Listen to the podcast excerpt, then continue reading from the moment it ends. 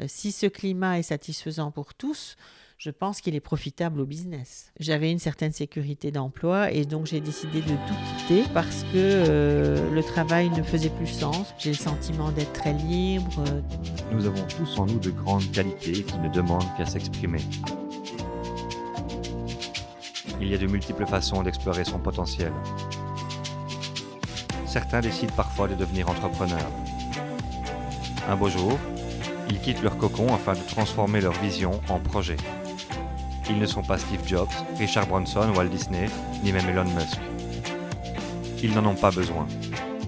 Ils sont tout simplement eux-mêmes. Héros de l'ombre du quotidien, ils sont autour de nous, ils sont légion. Ils façonnent leur monde et un peu le nôtre aussi.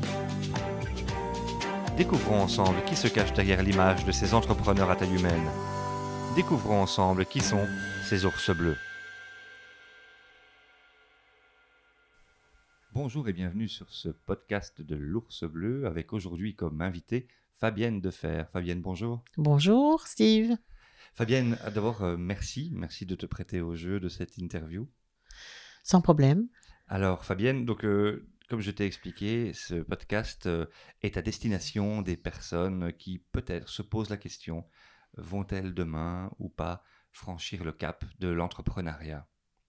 Fabienne, je sais qu'aujourd'hui euh, tu es entrepreneuse depuis maintenant quelques années, Mhm. mais tu as un parcours un peu atypique. Est-ce que tu peux nous expliquer ce que tu fais aujourd'hui?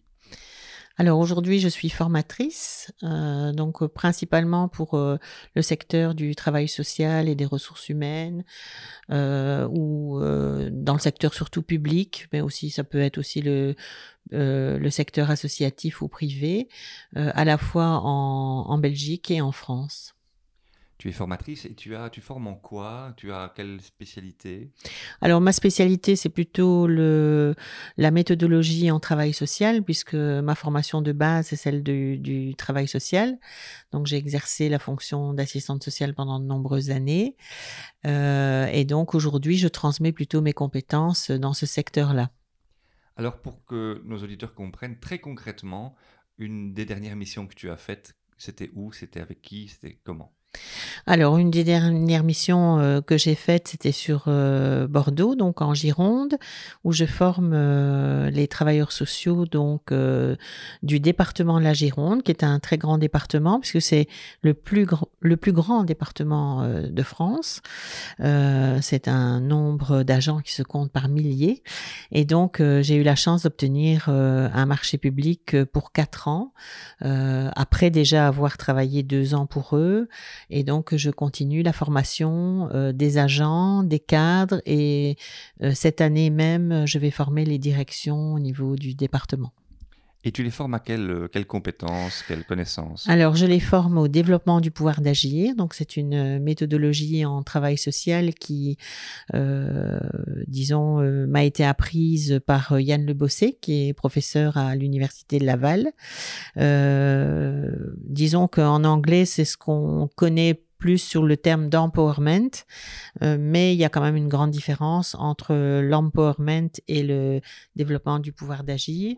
Euh, l'empowerment étant, euh, disons, issu de plusieurs courants, dont certains qui ne sont pas très humanistes, on va dire. Donc c'est pour ça que Yann Le Bossé l'a traduit par développement du pouvoir d'agir. D'accord. Et donc, le DPA, le développement du pouvoir d'agir, ça sert à quoi? Ça sert à qui? Alors, c'est surtout, euh, je dirais, ça sert évidemment pour les travailleurs soci- sociaux à accompagner leur public, mais ça aide surtout les travailleurs sociaux à dépasser aussi parfois euh, leur propre impuissance. On sait que c'est complexe aujourd'hui, que le travail social a beaucoup évolué, s'est complexifié, que le public lui-même est face à de multiples problèmes, et donc euh, c'est pouvoir prendre en compte la multiplicité des problèmes et pouvoir accompagner le public faire un vrai travail d'accompagnement. C'est-à-dire qu'aussi que le, le- les travailleurs sociaux retrouvent finalement, euh, je dirais, du sens à leur action et ne soient pas euh, que des euh, exécutants euh, de politiques sociales euh, aberrantes. Et ça, c'est possible juste avec l'outil? Ça ne demande pas parfois euh, des, volontés politiques, euh, des directions, etc. Alors, euh, il faut bien comprendre que si le développement du pouvoir d'agir, par exemple, a pris une telle ampleur au sein du département de la Gironde, c'est qu'il y a une réelle volonté politique de ce département. Mais il y a aussi, je dirais, des nécessités qui font qu'à un certain moment, on se repose aussi la question des politiques sociales et que heureusement, il y a aussi euh, une réflexion et une remise en cause de politiques sociales passées qui ne sont pas toujours euh, euh, positives pour le public ou en tout cas qui laissent sur le côté une série de personnes de ce public. Et donc, du coup, ça re-questionne et donc, du coup, c'est un peu comme ça que, les, heureusement les pratiques sociales évoluent. Alors, je vais te poser aussi une question de comparaison. Moi, je, ne connais pas du tout le DPA. Je connais la PNL, par exemple, hein, la programmation neurolinguistique. Euh, la même chose, différent euh. mmh Donc en fait, je suis formée également à la PNL, euh, donc le niveau maître praticien. Hein. donc j'ai témoigné de ce travail dans un livre qui s'appelle La PNL en, psychothérapie aux éditions Satas. Je mettrai le lien dans. Voilà. et donc en fait, c'est vrai que la PNL, c'est un outil extrêmement intéressant, mais je dirais plutôt une technique. Euh, le, DPA, c'est plus une posture, c'est plus une manière d'accompagner, c'est presque une philosophie, euh, alors que la PNL est truffée, je dirais, de techniques euh, de communication, parce que ce sont des techniques de communication, à visée thérapeutique, alors que le DPA n'a pas forcément une visée du tout même thérapeutique. C'est un outil, une méthodologie d'accompagnement, mais ce n'est pas un outil thérapeutique en soi, même si on peut considérer que le DPA peut avoir aussi des effets thérapeutiques. Alors la PNL est très introspective. Euh, c'est quand même un processus euh, de connaissance de soi, d'apprentissage de soi-même et de, de, travail, par exemple, sur les émotions que tu connais bien aussi. Euh, le DPA n'est pas du tout dans une vision clinique comme la PNL peut, peut l'être et, que tu connais aussi et qui est extrêmement intéressante. mais pour moi, le DPA est plus large au niveau de, de son intervention parce qu'elle tient compte toujours du contexte de la situation de la personne, qu'elle soit sociale ou qu'elle soit, je dirais, à caractère personnel. Euh, et euh, elle prend en compte aussi l'ensemble des acteurs. Donc on est dans, dans quelque chose de beaucoup plus, systémique, dans, beaucoup plus systémique que tu connais aussi, et qui, qui donc est, extrêmement intéressante dans le travail. Alors, est-ce que la DPA est également euh, utile, utile, utilisée tu, vas parler d'empowerment, et donc là je sais que oui, mais donc le DPA, tel que ça a été revisité, est-ce que ça peut s'utiliser dans le cadre de l'entreprise, dans le cadre du secteur privé? Oui, tout à fait. Donc en fait, euh, je l'utilise et j'ai mis au point, disons, différentes... Euh, manière d'aborder euh, le DPA euh, dans, la notion du management. Mais ça peut s'utiliser dans le privé comme dans le public aussi, parce que dans le public aussi, on manage, mais avec une visée beaucoup plus collaborative et beaucoup plus participative comme type de management, c'est-à-dire un management qui fait moins souffrir que ce qui a fait souffrir évidemment certaines grosses entreprises. Et si on pense par exemple à des entreprises comme Télécom, avec tout ce qui s'est passé quand il y a des plans de restructuration euh, qui sont surtout des plans de destruction. Oui, donc je pense beaucoup aux entreprises libérées aussi. Euh. Est-ce que mmh parfois, est-ce que le DPA reste compatible avec le business? Alors euh, ça, c'est peut-être moins un sujet que je peux aborder parce que c'est un sujet que je connais moins, étant donné que j'interviens évidemment beaucoup plus dans le monde euh, public, euh, où on n'est pas dans une question de business au sens où on l'entendrait dans le secteur privé. Mais je pense que je pense que ça n'est pas incompatible dans la mesure où si la manière de manager fait que les gens sont plus heureux au travail, même si je pense que l'entreprise n'a pas non plus qu'à s'occuper que du bonheur de, ses, hein, de, ses, de son personnel, mais en tout cas à veiller sur, sur quand même, je dirais, un, climat satisfaisant.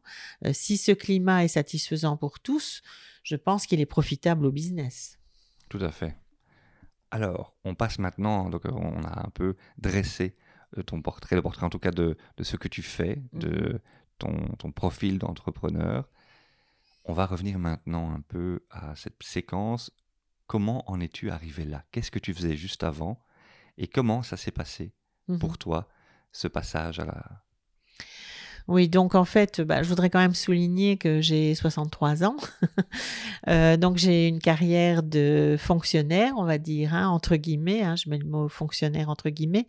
Euh, donc euh, dans le domaine du social, dans un CPS, donc avec un parcours de 36 ans dans, différentes fonctions, on va dire, puisque j'ai occupé le poste d'assistante sociale, puis de responsable de service et euh, à partir des années 2000 de directrice.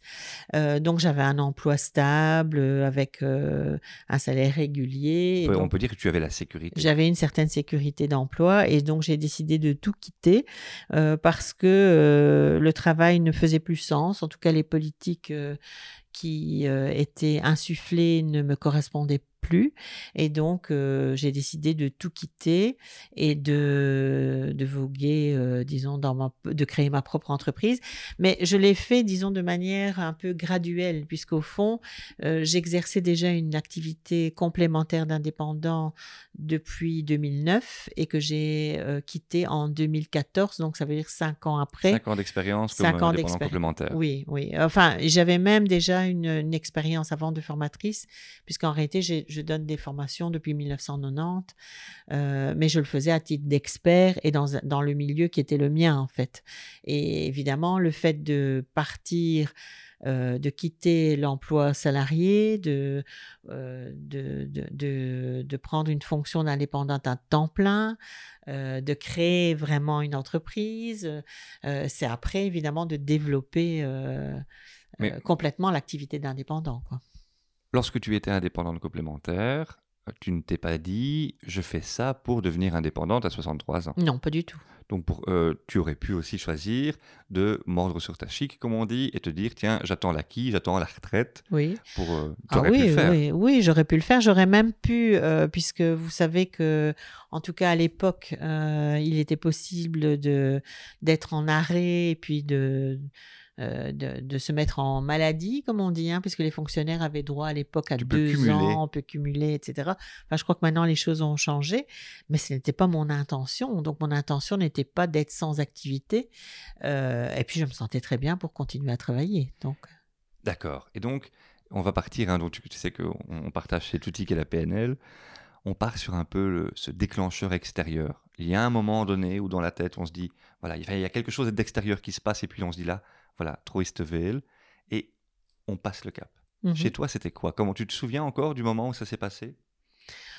Ah oui, parce que ça, je veux dire, même si tu parles d'un d'un moment un Le petit moment peu déclic, euh, je pense qu'il y a eu à peu près une année de réflexion pour euh, pour dire de sauter le pas. Donc ça veut dire qu'il y a quand même euh, euh, toute une réflexion qui se fait sur les avantages, les inconvénients, euh, de mesurer les choses, de prendre en compte la vie des personnes qui vous entourent, puisqu'en fait, ben voilà, on partage sa vie aussi avec d'autres personnes et c'est important que ce choix soit un petit peu partagé. Donc tu es une personne mesurée, et tu aimes bien mesurer un peu les ah avis oui, de chacun, oui, oui, oui. les- la faisabilité. Oui, et la PNL m'avait sans doute appris aussi à mesurer les objectifs, euh, à, les- formaliser, euh, à prendre en compte euh, les avantages et les inconvénients que tu connais bien aussi dans, dans les démarches, à mesurer l'état présent, donc ce qui se passait pour moi dans l'instant et ce dont quoi j'avais envie. Alors ça c'est intéressant parce que quand je rencontre pas mal de personnes qui ne passent pas à l'acte, j'ai retrouvé comme point commun ces personnes qui disent à un moment donné je me pose les questions et puis il y a trop de questions qui viennent, elles n'arrivent pas vraiment à structurer, du coup ça devient en fait se poser parfois les questions deviennent trop de problèmes. Mhm. Comment tu as fait toi pour trier les choses et pour à un moment donné mettre tout à plat et te dire voilà Alors ça, c'est difficile à dire parce que c'est vraiment un processus de réflexion. Euh, moi, je pense quand même que les outils, euh, euh, donc finalement qui étaient intégrés en moi, euh, les techniques PNL et le DPA, parce que ici, je viens d'expliquer évidemment la manière de réfléchir à partir de la PNL, mais je pense que le DPA, j'ai fait mon propre DPA, c'est-à-dire qu'au fond, à un certain moment, d'ailleurs, euh, Yann, Le m'a posé une question en me demandant C'est quoi, toi, Fabienne, ce qui te titille? Et je lui ai répondu Moi, c'est l'injustice. Et il m'a répondu bah, Tu es servie. Et cette question a, comment je veux a vraiment tourné dans la tête. Et c'est là où j'ai commencé à mesurer effectivement à la fois ce qui se passait pour moi. Euh, et euh, ça a été sans doute euh, un moment clé, déclencheur, qui m'a permis après de, de décider pour aller tout simplement vers des choses meilleures. Et malgré toutes tes mesures, j'imagine que tu avais encore pas mal d'espace de doute. Oui, bon, il y a toujours. Euh, bon, maintenant, il y a d'autres personnes autour de moi qui j'en ai parlé, hein, donc je suis pas restée non plus euh, isolée avec euh, mes, réflexions uniquement à l'intérieur de moi. Donc, je pense que les avis des uns des autres, de gens peut-être qui me connaissaient bien, à la fois au niveau personnel et au niveau professionnel, fait qu'à un certain moment, effectivement, j'ai su prendre ma décision. Et à ce moment-là, tu, tu vas au CPS et tu dis au revoir, au revoir, président. Alors, je ne dis pas au revoir, président, je donne ma démission et je quitte. Tu quittes Oui, sans dire au revoir. Sans dire au revoir. Oui. D'accord. Tu te retrouves donc indépendante euh, à, titre principal. Oui. Et là euh, commence l'aventure. Comment tu fais à ce moment-là? Alors, ben, j'appuie sur l'accélérateur dans le sens où je redéveloppe les activités, puisque je, en fait, je, travaillais, disons, un jour semaine déjà pour la formation. Donc, j'avais un calendrier qui était prévu euh, pour à peu près six mois, euh, je dirais, au moment où j'ai quitté. Et tu le sais aussi, en tant qu'indépendant, les calendriers de formation se développent toujours longtemps à l'avance. Donc, ce qui fait que j'ai quand même un peu de temps devant moi aussi au moment où je quitte pour dire de préparer, négocier, contacter les gens, contacter les écoles, contacter voilà toute une série de partenaires. Parce que quand on quitte une fonction, on pense qu'on va perdre beaucoup de choses. Enfin, c'est un peu l'idée. On a quand même l'idée d'une perte au départ, et en fait, on part avec son carnet d'adresses, on part avec euh, avec les compétences qu'on a développées. Parfois même, on se rend compte des compétences que l'on a développées en développant l'activité d'indépendante, puisque je suis quand même passée d'un d'un type d'activité très salarié. Je veux dire, le fonctionnaire est quand même quelqu'un qui est intégré dans sa structure pendant de nombreuses années, mais qui développe des activités à l'intérieur de cette structure et qui, au fond, euh, part avec ses compétences et les développe après euh, dans d'autres champs, dans d'autres lieux. Alors, quand tu, quand tu as commencé à... Quand tu te compares aussi, Fabienne, est-ce que tu te compares par rapport à tout le chemin que tu as parcouru est-ce que tu te compares plutôt à ce que tu veux encore parcourir? Est-ce que, tu, est que tu te compares plus aux autres? Comment tu te compares? Alors ça, je sens bien dans ta question, une question PNL, bien sûr. Bah, je vais te répondre que je suis quand même très orientée futur, hein, et donc euh, je, je, vais de l'avant, donc je ne suis pas nostalgique euh, du passé. Euh, j'essaie de garder du passé les bonnes expériences, tout simplement. Et donc voilà, mais je suis orientée très futur, et en général, euh, oui, je peux me comparer évidemment aux autres, mais je veux dire sans en de faire. référence interne. Voilà, mais voilà, tout à fait, sans en faire une obsession. Euh, euh, bon, tu connais aussi la, la modélisation, donc c'est vrai que c'est intéressant. Par exemple, de, de, dans les contacts avec les, les, les autres formateurs aujourd'hui, d'autres collègues qui ont fait d'ailleurs le même le même, euh, la même chose que moi, qui ont parfois eu des postes euh, euh, de fonctionnaires et qui ont quitté complètement.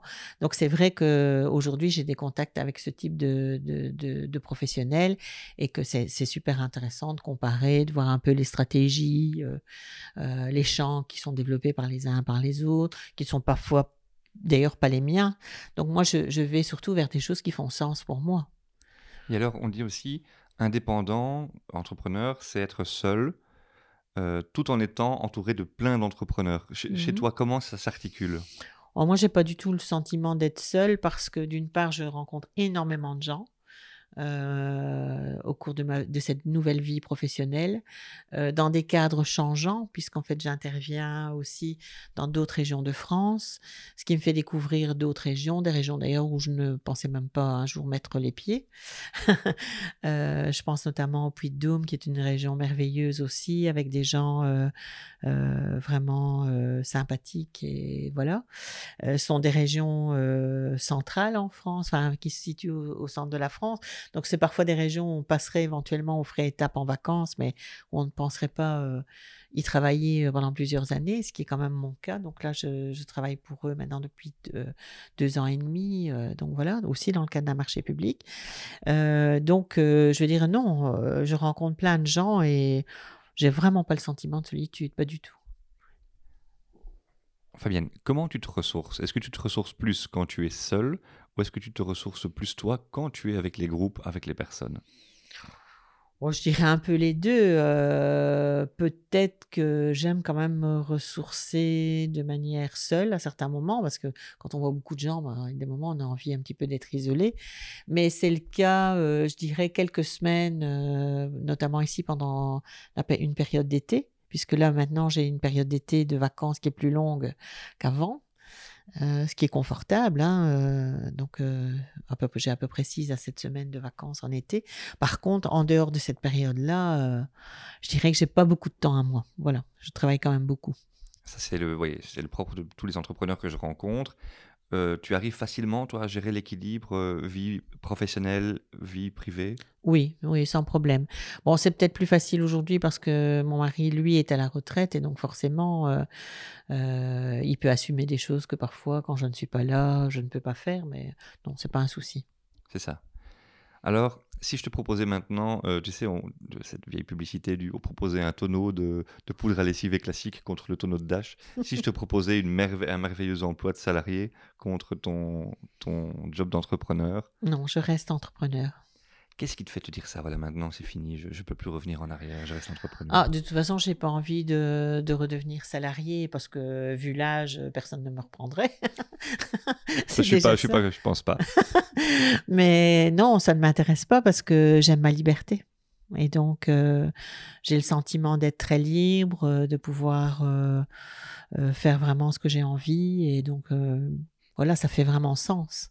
Donc, je vois pas pourquoi je quitterais ça aujourd'hui ce sentiment de liberté, je pense que c'est quelque chose qu'on retrouve. C'est un point commun qui est chez, ces entrepreneurs. Euh, il y, a aussi toujours hein, parfois le tiraillement entre sécurité et liberté chez pas mal de personnes que je rencontre. Chez toi, si tu pouvais te remettre un peu juste avant le passage à l'acte, euh, il y, a eu, il y a dû avoir à un moment donné cette question, questionnement. Hein. Tu as, pu mesurer un peu mmh tous les aspects, rencontrer les personnes. Euh, comment tu as fait pour, pour régler ce, ce dilemme sécurité-liberté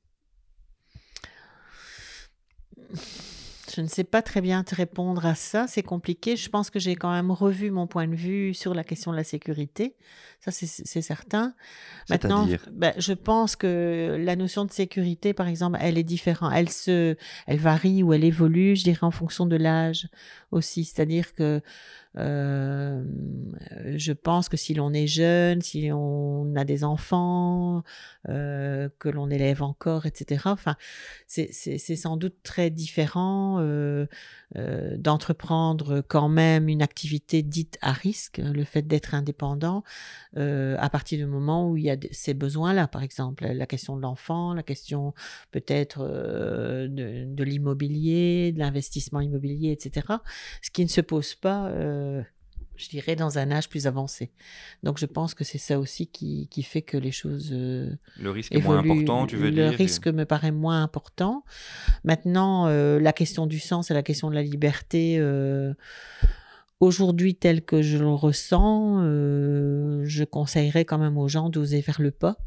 Euh, un pas mesuré, certains, euh, en prenant aussi euh, certaines peut-être garanties, en prenant des avis à droite ou à gauche, mais je veux dire, la question de, de, la sécurité, finalement, elle est faussée quelque part, parce qu'on peut être salarié et se sentir très en insécurité. Oui, tout à fait. Vient la question justement, tu as commencé à l'aborder, la question un peu euh, les entrepreneurs que je rencontre ne sont pas tous de grands comptables, ne sont pas tous de grands gestionnaires. Mhm. Étrangement, ils ont, ils ont plutôt une vision de ce qu'ils veulent faire, et ce qu'ils veulent faire n'est pas toujours de la comptabilité. Euh, comment tu as fait, toi, pour régler ton problème de business model, tu sais, pour, euh, pour mhm. te dire, tiens, voilà, il, va falloir autant, il faudra travailler autant. Comment tu as fait concrètement? Bah, disons que j'avais quand même suivi à un certain moment une formation euh, à la comptabilité euh, du fait d'un travail au sein d'une mission locale et où j'avais un peu euh, bon, j'avais un petit peu géré aussi les aspects financiers. Maintenant, dans mon ancienne fonction, j'avais souvent pour mission d'aller chercher des subsides.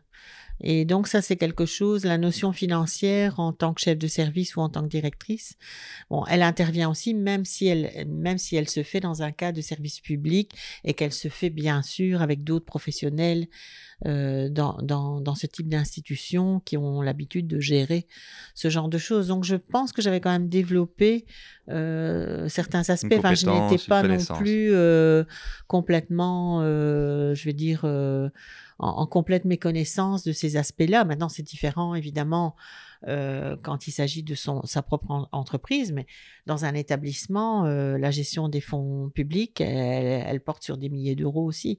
Donc, euh, je pense que ce n'était pas tout à fait inconnu non plus.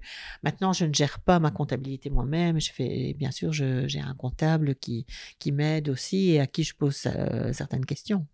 Ok, ça, ça oui, la, la, question du bon comptable oui. au bon moment, je pense oui. que c'est important. Et je pense que si je devais conseiller euh, quelqu'un qui se lance comme indépendant, c'est de ne pas chipoter justement sur ces aspects-là, mais de bien prendre, euh, de prendre un comptable expert euh, pour vraiment avoir toute, répondre à toutes les questions, y compris les questions de TVA, etc. Enfin, qui sont là et qu'il qui faut pouvoir traverser et, et bien gérer les choses. Ok. Alors maintenant, on va rentrer un peu dans l'aspect vraiment de la caverne. Fabienne, ça fait maintenant combien de temps que tu, as, tu es indépendante? Donc, euh, j'ai commencé l'activité d'indépendante à temps plein en 2015. 2015. Donc, euh, voilà, on est en 2019. Qu'est-ce que ça t'apporte à toi en tant qu'individu, en tant que femme, euh, en tant qu'individu, femme de 63 ans aujourd'hui dans ton monde? Qu'est-ce que ça t'apporte à toi personnellement? Bon, je dirais une certaine fierté euh, quand même. Euh, bon, voilà, c'est quand même intéressant de, de gérer soi-même, euh, je veux dire, d'avoir la maîtrise finalement de son propre parcours, parce que c'est un peu ça. C'est-à-dire de ne pas, ne pas subir un parcours, mais d'en avoir fait le choix. Et je pense que choisir, c'est quelque chose d'important. Choisir, maîtriser, oui. c'est important. Oui, tout à fait. Ok. Et ta vision maintenant, dans les, les, années à venir, comment tu vois les choses Qu'est-ce que tu as envie de réaliser Qu'est-ce que tu as envie de faire? Bah, disons que j'ai des perspectives, puisqu'en fait, euh, comme ce sont des formations avec des marchés publics, euh, bah, je suis partie encore là pour quelques années. Donc, euh, la retraite, c'est pour plus tard. On a le temps. Hein. On a le temps. Alors, euh, j'ai envie de te demander aussi maintenant, pour les personnes qui sont aujourd'hui, et tu as travaillé aussi, donc tu, et tu continues à travailler pour euh, plus de, de bien-être au travail, pour plus de, de, de, bonheur, si on peut dire, entre guillemets, hein, mmh. au travail euh, tripalium, ou dans, dans, cet outil de torture parfois mmh. que les gens vivent. Certaines personnes qui nous écoutent ici se disent, tiens, est-ce que je le fais, est-ce que je le fais pas, est-ce que je franchis le, le cap, est-ce que je deviens entrepreneur ou non?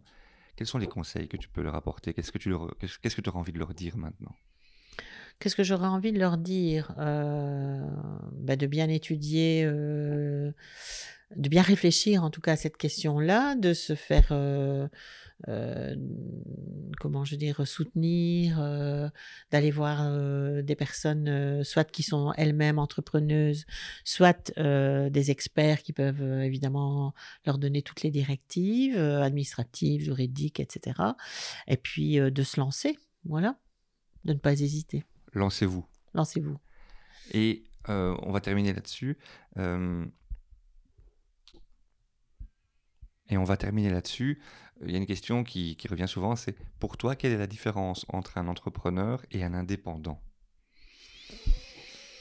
Je sais pas, je me suis pas vraiment posé cette question-là. Euh...